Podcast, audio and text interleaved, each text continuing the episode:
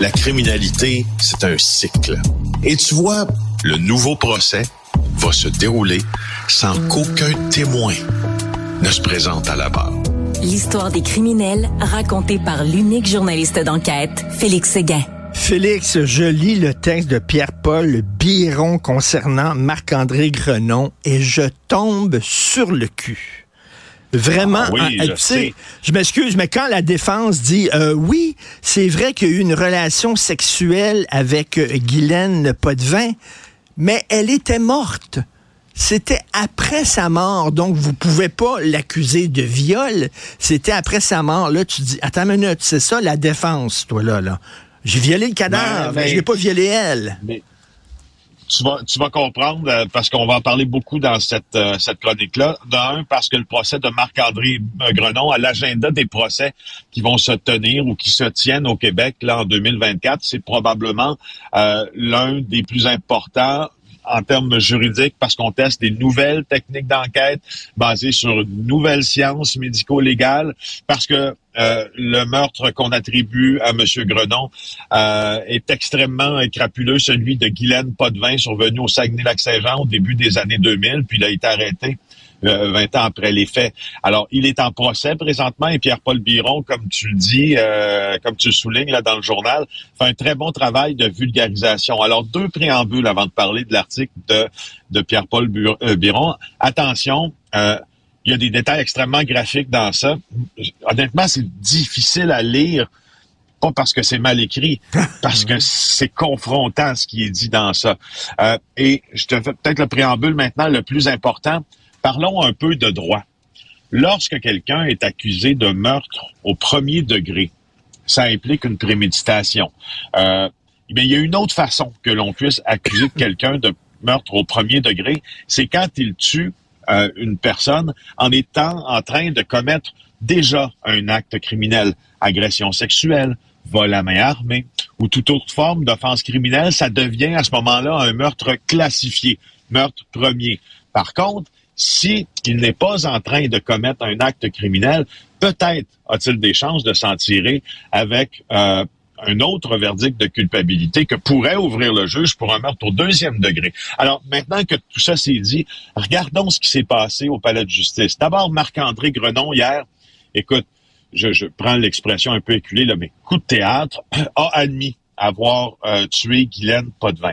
Par contre, euh, ce que la défense, que les deux avocates de la défense embauchés par M. Grenon euh, allèguent, c'est que lorsque M. Grenon euh, serait entré dans la résidence de Guylaine Potvin, il entrait là euh, dans le but d'avoir une relation sexuelle.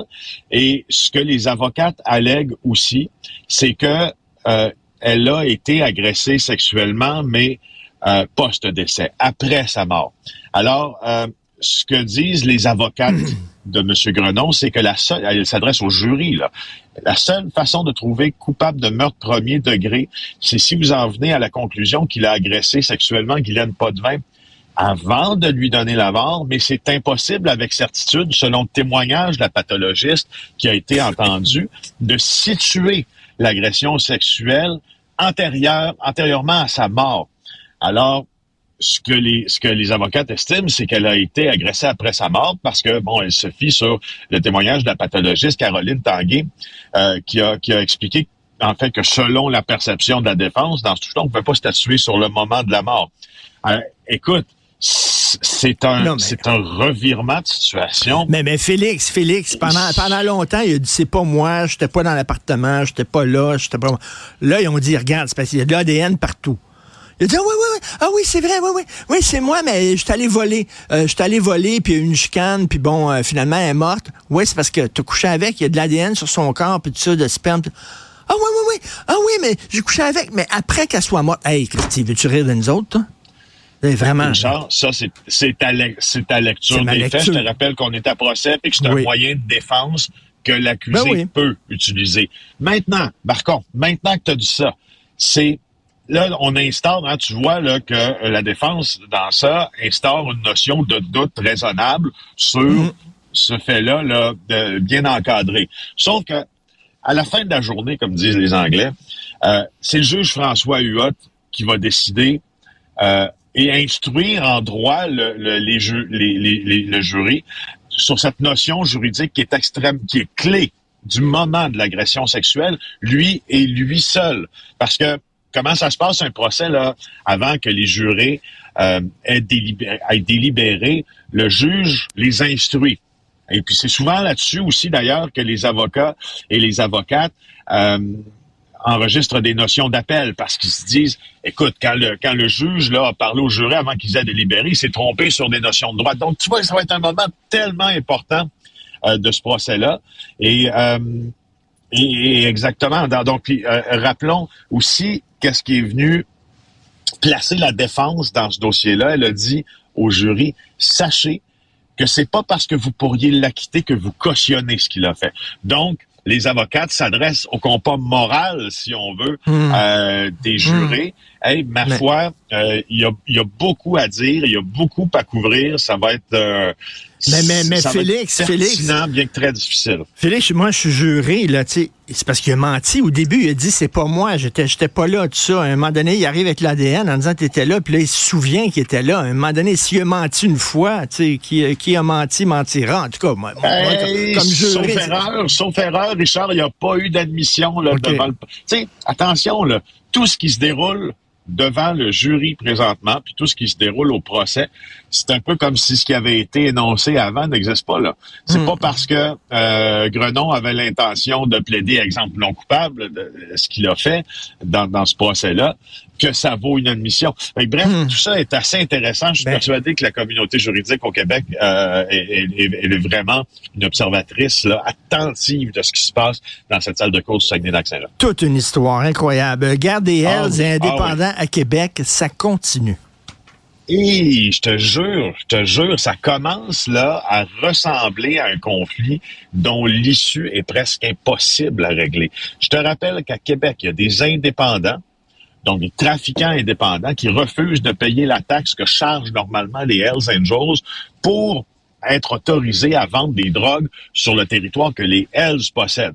Donc, il y a des indépendants qui se sont rebiffés et ont dit on paye plus.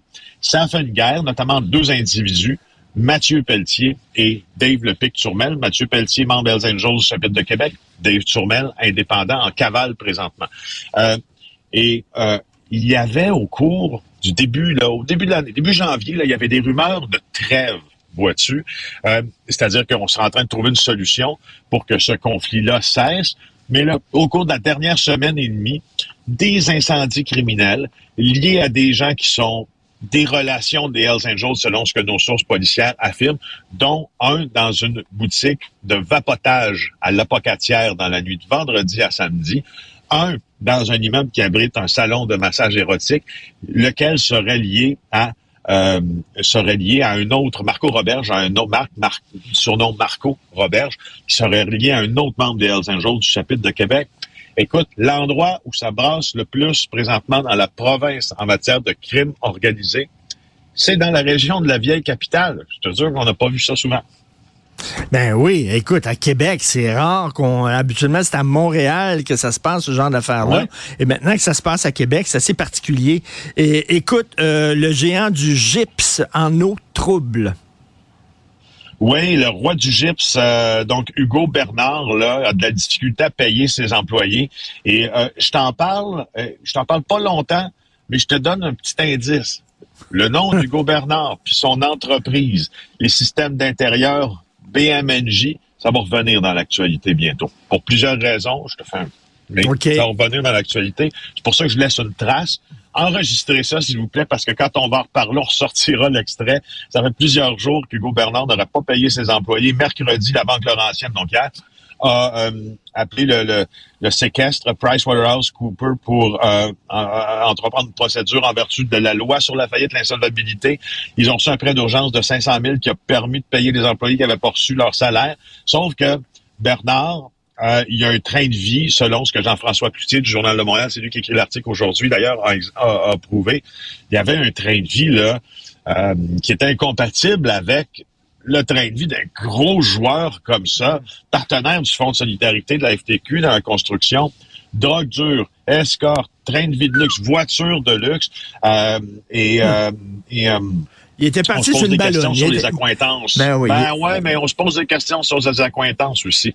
À Hugo Bernard, tu verras ça euh, arriver. OK, tu parlais d'un d'un Hells tantôt, puis tu l'appelais le pic. Euh, écoute, ça me fait toujours rire. Je me dis tout le temps, quel serait mon surnom si j'étais dans les Hells Angels, moi? Et tu sais, tu sais comment... Ah, tu connais ton surnom? C'était Goga. Mais, mais tu sais qu'il y a une façon... Non, c'est Fish. Ah, Fish. C'est vrai, C'est. Fish Martineau. On l'a déjà parlé. Fish Martineau. Ton surnom, c'est Fish. Mais tu sais Richard comment, Fish comment Martineau. trouver ton nom de porn star, par exemple? Si tu étais, si étais une porn star, comment trouver ton nom? C'est euh, Le prénom, c'est le nom de ton premier animal de compagnie. Et ton nom de famille, c'est le nom de la rue sur laquelle tu habitais quand tu étais petit. Moi, ce serait Brindille Lassalle. Mon nom de porn. Mon nom de porn star, ce serait Brindille Lassalle. Toi, ce serait quoi? Ça serait Nuance Chartier. Nuance Ch- Chartier. Et ça marche. Ça Ça marche. fonctionne.